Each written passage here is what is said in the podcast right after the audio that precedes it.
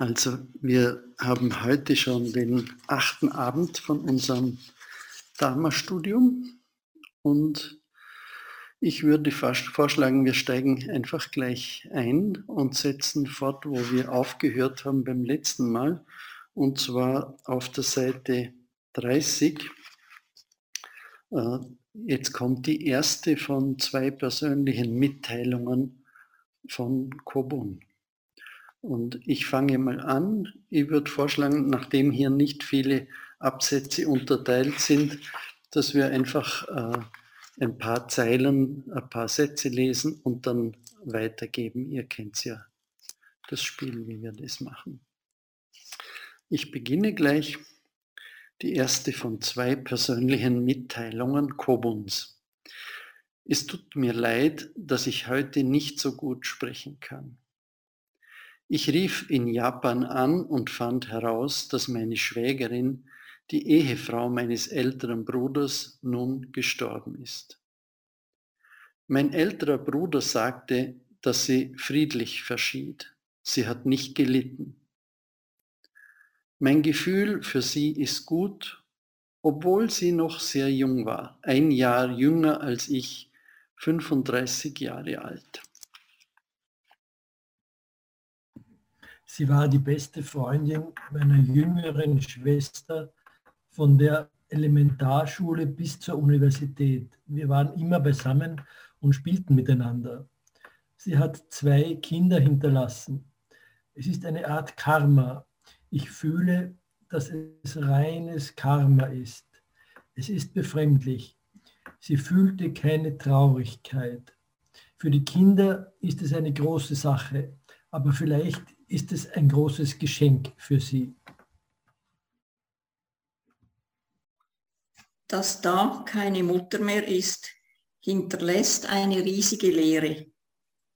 Für mich war der frühe Tod meines Vaters ein riesengroßes Geschenk. Ich kann die Größe noch immer nicht ermessen. Mein Vater starb, als ich acht Jahre alt war und er hinterließ einen sehr kalten Eindruck auf meiner Hand. Das war der letzte Eindruck. Meistens fühlte ich ja Sanftheit und Wärme, aber zuletzt war es kälter als Eis. Ich massierte seine Zehe, als er starb. Jetzt im Winter ist mir mein Vater sehr nahe. Wenn es eine große Schwierigkeit gibt, eine dunkle, schmerzvolle Zeit, erscheint er immer und hilft mir weiter. Ich kann ihn nicht sehen, aber ich spüre seine Kraft. Mein ganzer Körper wird von seinem Sein getragen. Ein starkes Gefühl. Wir wussten, dass sie bald gehen würde. Es ist kein Schock. Es ist, als ob man eine Kerze vollständig niederbrennen sehen würde und nichts bleibt zurück. So ist dieses Gefühl. Ein großer Friede. Da ist nichts anderes mehr. Karma ist das Gesetz des Lebens. Da du ihm nicht entgehen kannst, folgst du deinem Karma. Diese karmische Kraft wird zur Kraft der Weisheit, einem vollkommenen Ausdruck von Weisheit sogar.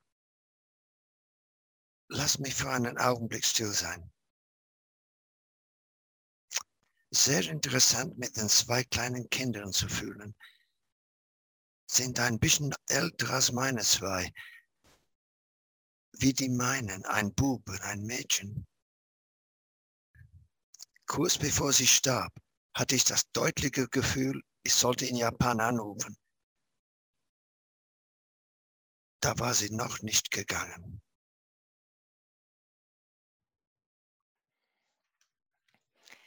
Meine Mutter und ihre Schwester halfen und haben ihr gerade geholfen und mein älterer Bruder war zu Hause. Er sagte, mach dir keine Sorgen. Aber ich fühlte, dass nichts gut war. Dann ereignete sich etwas an meiner Stadt und ich fühlte mich wieder gut. Als sie starb, unglücklicherweise riefen sie mich mehrmals an, aber ich war nicht zu Hause. Zuletzt vorgestern Nacht.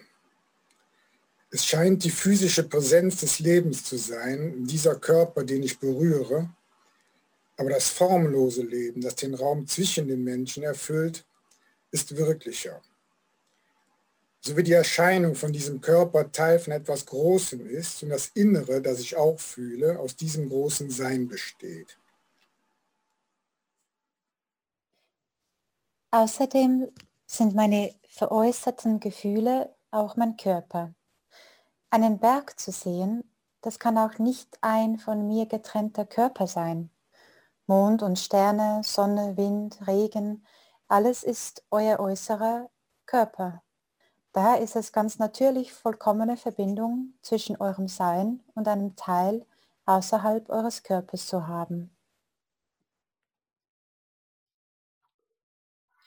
Tatsächlich lebte sie 35 Jahre als Frau. Das ist ein Leben, das sie hatte und ich lebte ihre 35 Jahre in mir. Das ist auch ihr Leben. Ich bin 36, ein bisschen älter und durch ihren Tod zurückgelassen. Ich habe eine gewisse Verantwortung, dieses Gefühl der Leere auszufüllen, das für ihre Kinder sich als ein riesiger Leerraum fortsetzen wird.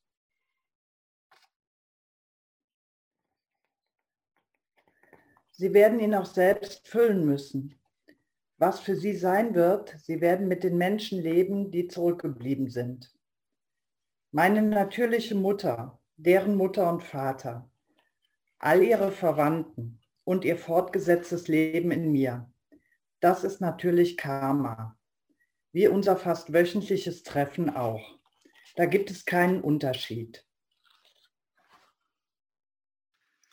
Als ich zuletzt in Japan zu Besuch war, hörte ich in der Mitte der Nacht einen befremdlichen Schrei, wie von einem Kojoten und ein tiefes Knurren. Ich dachte, was ist dieser kleine tierähnliche Laut? Er wurde mir vertraut und ich dachte, derselbe Laut ist in mir. Ich wachte mitten in der Nacht auf. Der ganze Tempel war vollkommen dunkel und halb im Schlaf. Ich folgte dem Laut. Bald sah ich meine Schwägerin sich am Nachtkästchen festhalten. Mein älterer Bruder hielt sie an der Schulter. Es war eine so starke Empfindung, wie Menschen mit diesem zunehmenden Schmerz leben können. Es ist, als ob dich die Wahrheit niederwerfen würde. Da bleibt keine Emotion zurück, kein Urteil.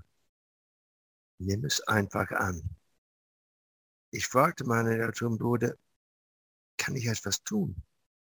Und er sagte, äh, sie macht es gut. Ich ging in mein Schlafzimmer zurück. Zu dieser Zeit war meine Mutter noch wach. Sie schrieb einen Brief.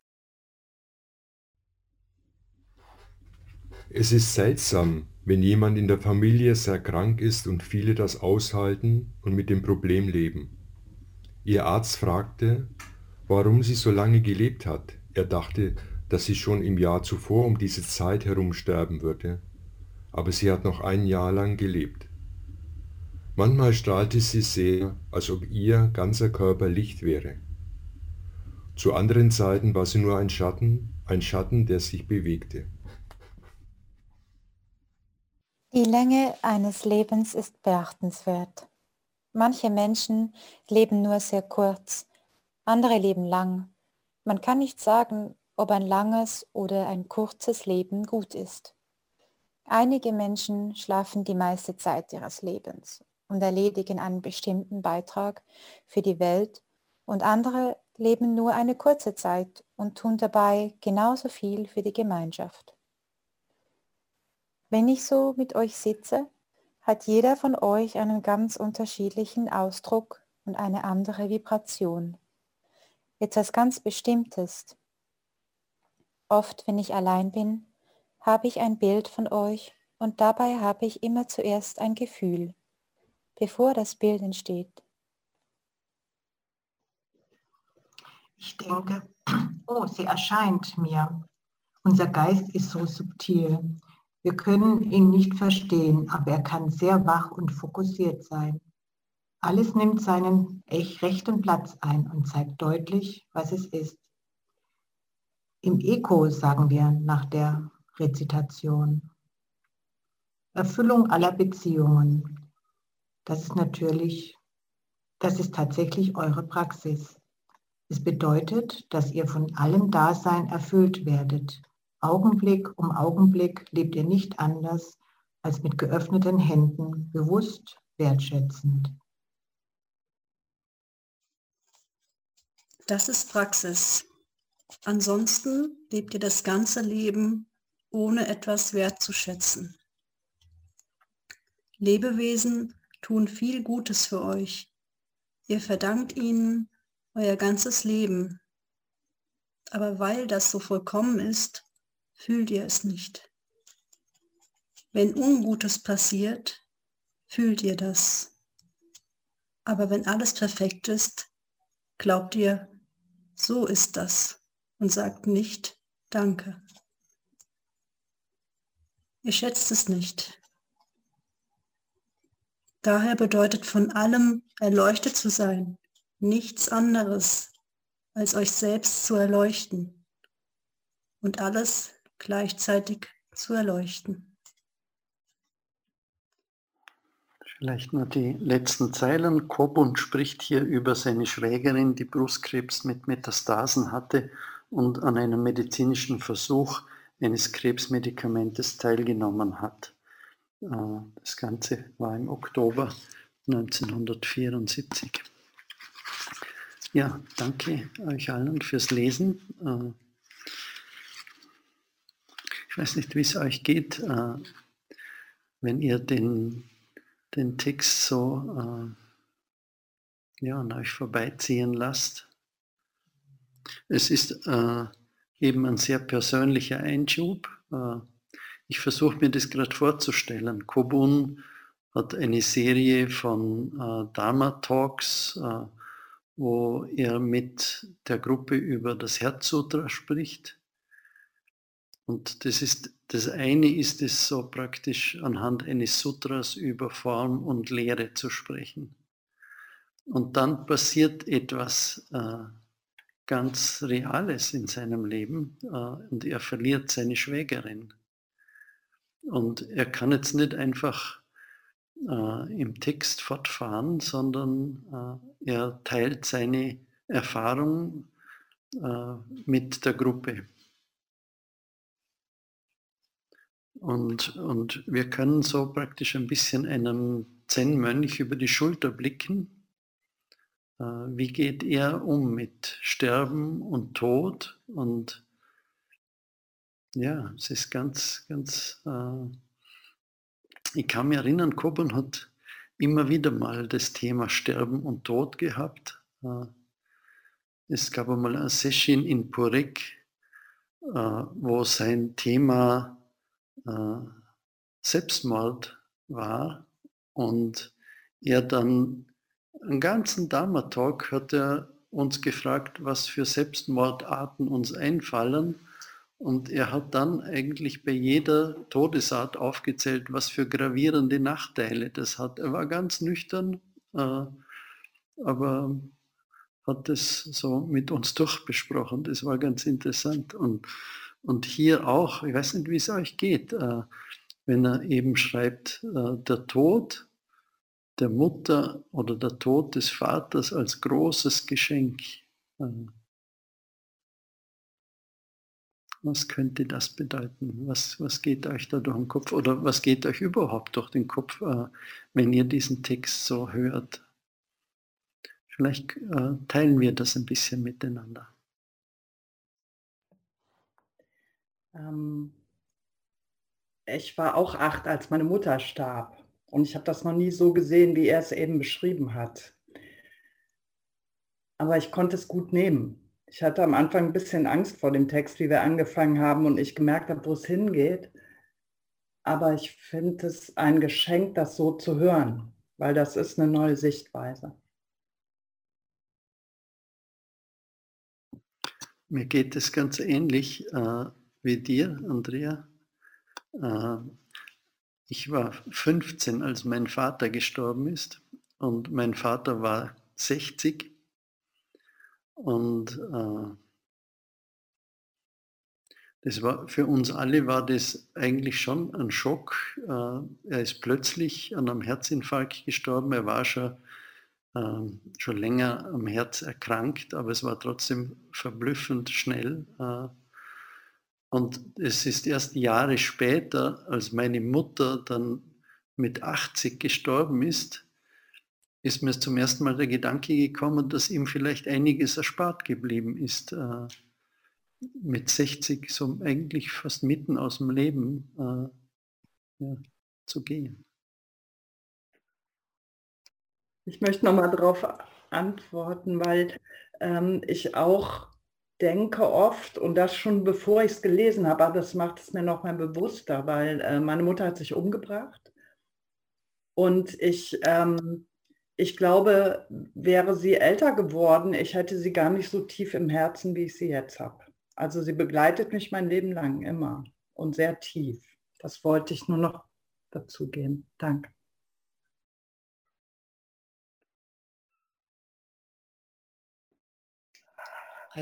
Fingen spürte ich eine tiefe Traurigkeit und mit der Zeit habe ich empfunden, dass es eigentlich eher unsere Erziehung ist, die Intensität, seiner Darstellung bringt mich in eine tiefere Intensität. Und meine Wahrnehmung ist vielleicht eher die der Traurigkeit. Und ich war 18, als mein Vater starb und habe eigentlich sehr, nur sehr übernervös und beinahe etwas durchgedreht reagiert und wollte dann meinen Freunden und Kollegen nicht zeigen, was passiert war. Ich wollte verheimlichen. Viel später in meinem Leben starb ein geliebter Mensch in meiner Nähe.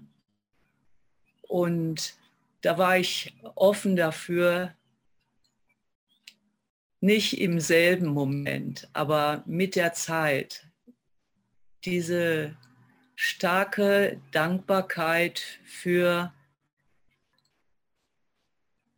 das dabei sein können, die Wahrnehmung eines Menschen, der hinübergeht, der stirbt und die Dankbarkeit eigentlich auch für, für Dharma und für unsere Praxis. Hm. Danke. Mein Sohn war sieben, als man festgestellt hat, dass er Muskelschwund hat. Und äh, die Ärzte haben gesagt, die können für ihn gar nichts machen. Wir haben alles umgestellt in unserem Leben, vegetarisch gegessen und so und so, alles am Anfang langsam, langsam aufgebaut. Und dann viel später, als er, ja, war 23, sind wir dann nach Indien gegangen. Wir, wir dachten und hofften sehr, dass, dass wir dort Hilfe finden könnten für ihn, weil es gibt tatsächlich Wunder in Indien die, die in der ganzen Welt außerhalb von Indien einfach verschwiegen werden. Es ist aber nicht dazu gekommen. Wir sind beide innerhalb von einigen Stunden äh, sehr erkrankt von einer, einer, so einer Mageninfekt. Und es war sehr schwer. Äh, ich habe sieben Kilo abgenommen in, in fünf, sechs Tagen und mein Sohn mit seiner Krankheit war schon erschwert und sein Immunsystem vermutlich hat das, konnte das nicht äh, in Griff nehmen und er ist in meine Arme gestorben. Äh, da wir das ziemlich ja, zwölf Jahre lang erwartet haben, war das nicht so ein Schock in dem Sinne. Äh, nicht eine totale Überraschung, will ich sagen. Natürlich schon ein Schock. Aber ähm, was daraus entstanden ist, ich gehe nicht weit ins Detail da, ähm, ist das denn innerhalb einiger Monaten hatte ich Interesse an Zen. Ein paar später, ja, es war ziemlich später,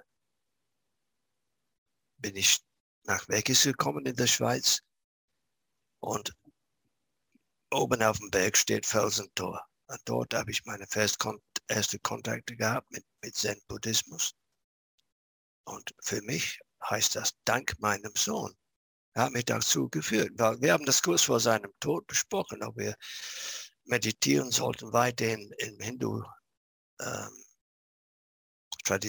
oder auf, auf Buddhismus, auf Buddhismus umsteigen.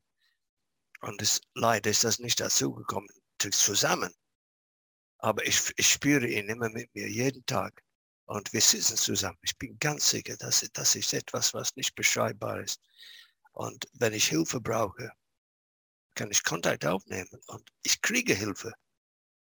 Kein einziger Fall ist, ist gekommen, wo, wo ich nach Hilfe gefragt habe oder gebeten habe, das ist passiert. Für mich und für alle Leute, die ihn kannte, war das ein, ein, eine, ja tatsächlich ein Erleuchtungserlebnis mit ihm zusammen sein im Leben. Der war ganz speziell. Der, ähm, und insofern hat man tatsächlich Trauer. Lange, lange Zeit, zwölf Jahre lang konnte ich das nicht kaum akzeptieren, ohne Tränen. Aber dann war es vorbei. Dank Zen. Und äh, bis heute noch bin ich sehr dankbar dafür, dass das mit so einem positiven Ergebnis geendet hat, sein Leben. Also für ihn und für andere Leute, zum Beispiel äh, eine, eine Schulkollegin von ihm hat gesagt, wegen Patrick will sie es mit äh, Ausbildung machen, zu arbeiten in einem, einer Schule für Behinderten. Und das hat sie dann gemacht und so weiter. Also es ist nicht alles Negatives und durch das auch habe ich jetzt ein positives, ein positives ähm, Verständnis für den Tod. Ich habe keine Angst mehr vor dem Tod. Ich weiß, dass es nicht alles, auf, alles aufhört und alles verschwindet. Ich habe ein bisschen lang genommen, aber äh, das war viel dann aufgestaut in mir. Ich hoffe, dass, dass ihr für das Verständnis habt. Dankeschön.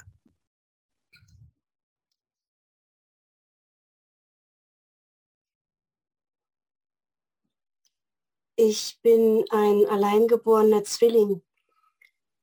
Ähm, mein Zwillingsbruder ist im Mutterleib gestorben, neben mir. Ja, und seitdem berührt mich, also schon immer natürlich berührt mich jeder, jeder Tod. Und ähm, aber mein Zwillingsbruder ist immer da wenn eine Person links von mir sitzt, die ich sehr mag, dann fühlt sich das so an, als würde mein Zwillingsbruder in die Person reinschlüpfen und ähm, in der Person sein. Also ich verwechsel das immer. Ich muss dann immer die Person bitten, auf die rechte Seite zu gehen, sonst, äh, sonst wird die Verbindung zu eng. Ähm, ich habe ihn Maximilian getauft, weil es hat ihm ja niemand einen Namen gegeben und er begleitet mich immer. Er ist eigentlich immer da. Ähm, vor fünf Jahren ist mein Vater gestorben. Äh, ich habe ein Jahr, also ein paar Monate später danach, habe ich äh, begonnen, Cello zu spielen. Danach Klavierunterricht genommen und danach begonnen zu komponieren. Ich konnte, während mein Vater gelebt hat, konnte ich meiner Musikalität keinen freien Lauf lassen. Erst nachdem er gestorben ist, konnte ich mich frei bewegen. Wie genau ich das zu interpretieren habe, weiß ich nicht, aber im Endeffekt, ohne das wirklich zu verstehen, war das wirklich ein Geschenk für mich, dass er gestorben ist. So eine Art Befreiungsschlag, aber auch. Wir hatten ein schwieriges Verhältnis, aber heute weiß ich, dass er mich geliebt hat und bin sehr dankbar dafür, für die ganze Geschichte, die ähm, uns geprägt hat. Ja.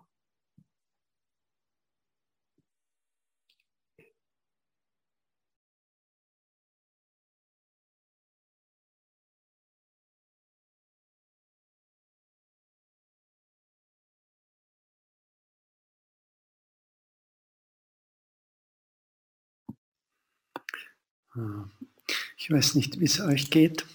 Äh, ich habe das Gefühl, dass äh, vielleicht ist es ganz gut, wenn wir jetzt einfach ein bisschen still sind und vielleicht jetzt einfach mal fünf Minuten miteinander sitzen.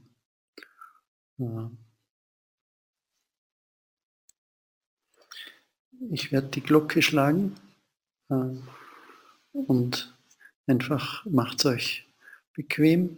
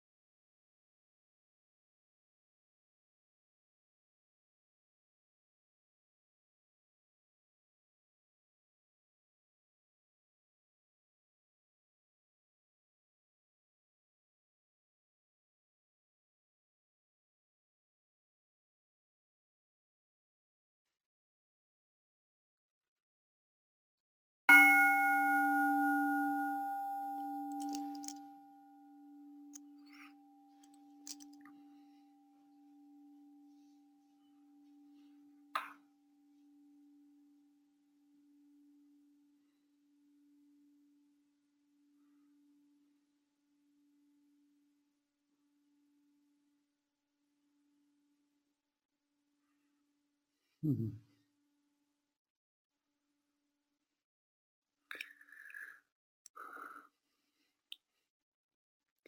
Äh, ich fühle mich jetzt im Moment gerade ein bisschen, äh, weiß nicht, wie ich sagen soll, hilflos.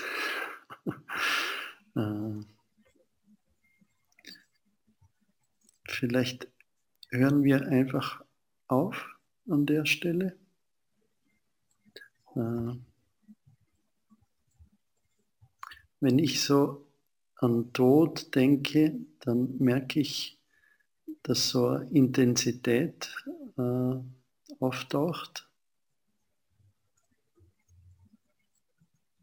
Was mir durch den Kopf geht, ist, wenn man die Biografien von vielen äh, spirituellen Personen anschaut, die haben fast alle äh, früh jemanden verloren aus, ihrem, aus ihrer nächsten Umgebung. Und äh, was ich auch spüren kann, ist, wenn ich so mich mit Tod beschäftige, oder jetzt spüre ich gerade, dass so was an Frieden auftaucht, was Friedliches. Es ist so wie ein Thema, dem man eigentlich eher aus dem Weg geht, aber wenn man sich dann konfrontiert, wenn man stehen bleibt und hinschaut, äh, dass dann etwas Unerwartetes passiert.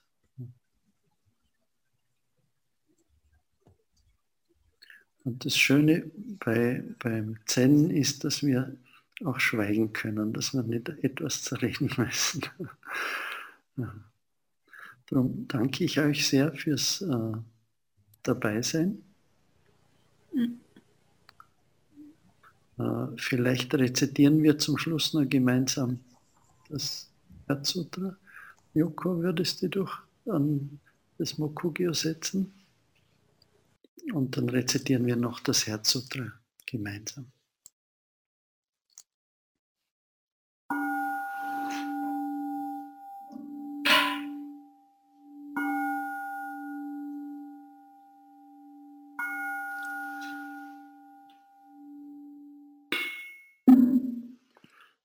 Makahanya Haramita Shingyo Kanji Saibo Satsugyo